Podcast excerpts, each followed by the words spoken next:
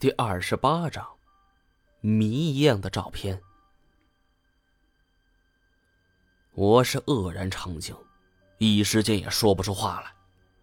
高泽清很满意我们这种表现，他夹了一筷子奥龙肉，吧唧吧唧嚼着。怎么样，这顿饭满值吧？我长期从事类似的工作，对于照片的辨认是有着丰富经验的。这照片绝对不是 P 的，绝对是货真价实，比什么周老虎不知高了多少。我于是问他：“这照片你有没有原版？”高泽清并没回答，只是感慨说：“红酒喝起来不过瘾，还扯着嗓子喊服务员再来一瓶茅台。”这这个照片就是我拍的，不过你们想看原版的话。就得看你们的诚意了。这会儿谁也能听清楚，这小子想坐地起价，卖个好价钱。现在还不到谈钱的时候。再者说，如果真有这个照片，对我们帮助也并不是很大。我更感兴趣的是这照片背后的故事。尽管我实在不喜欢眼前这个市侩之人，但还是问他是在什么情况下拍的。高泽清抹了抹嘴巴，掏出一包三五烟，点上一支，将十七年前的事情缓缓道来。十七年前，一九九九年六月二十二日，高泽清与几个同伴约好上魔山打点野味。虽然说那个时候魔山景区已经发展为景区了，不过那个年代下旅游业并不是很发展。而且因为面积太大，专人根本管不过来。只要不动枪支，布好陷阱，还是可以打一些野味的。二十三岁的高泽清跟几个同伴带上这镐锹就上了山，挖好陷阱。以至于他当时为什么带相机，高泽清的解释是，那是伪装道具，万一有护林员巡逻过来。见他们带着相机，那以为只是来旅游的，不会在意。话说那天，高泽清等人收获不错，打到两只山鸡。这时候天色渐渐暗了下来，一行人也准备下山了。偏偏有个小个子像有洁癖一样，说去洗手。高泽清是连声催促，但是后来，他们等的人是一连抽了四五支烟。那个人也没回来。高泽清不耐烦了，又打发两个人去找。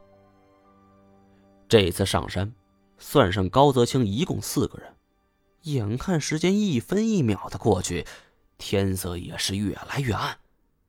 可这三个人，他一个人也没回来。难道遇上野兽了？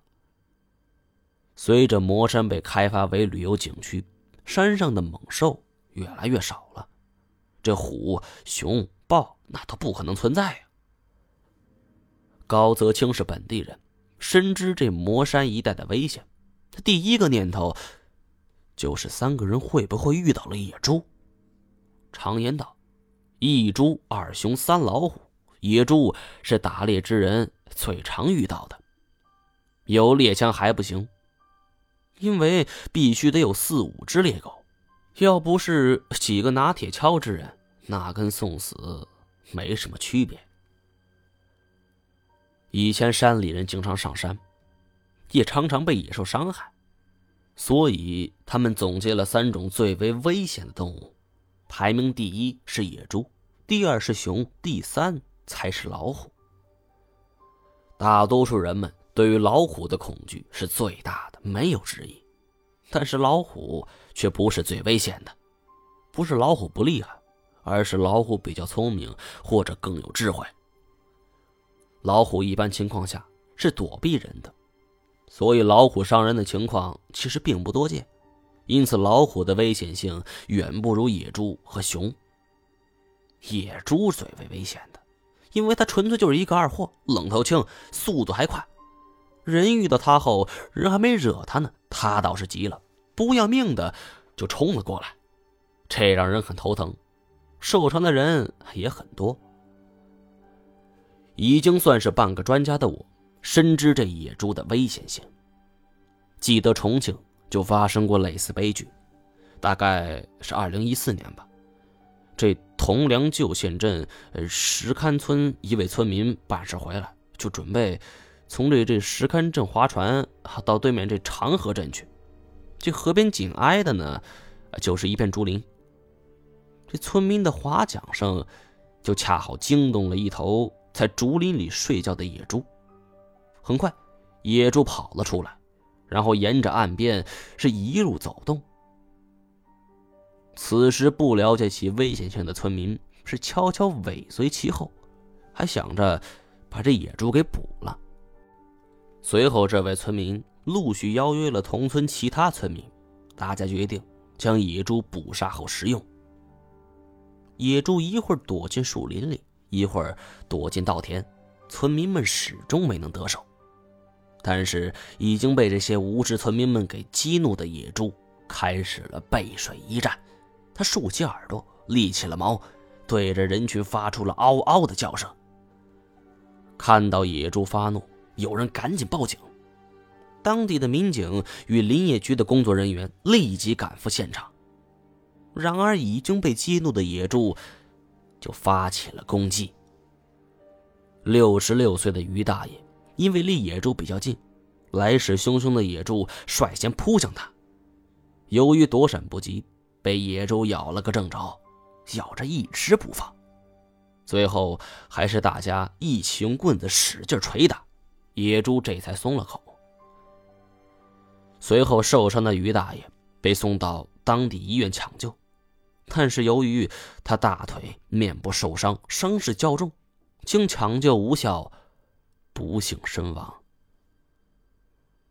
虽然随后野猪被众人打死。但是伤者不计其数，几乎是出动了全村的男丁与之抗衡。如果说是真遇到野猪，那么高泽清这三个同伴估计悬了。高泽清丢了最后一个烟头，也担心这种情况出现，他决定去找找。走在半路，高泽清抬起手腕看时间，可是因为林业茂密，加上时近傍晚。看不清楚时间，可就在这时，头顶一阵亮光猛然而至，四下顿时如同白昼。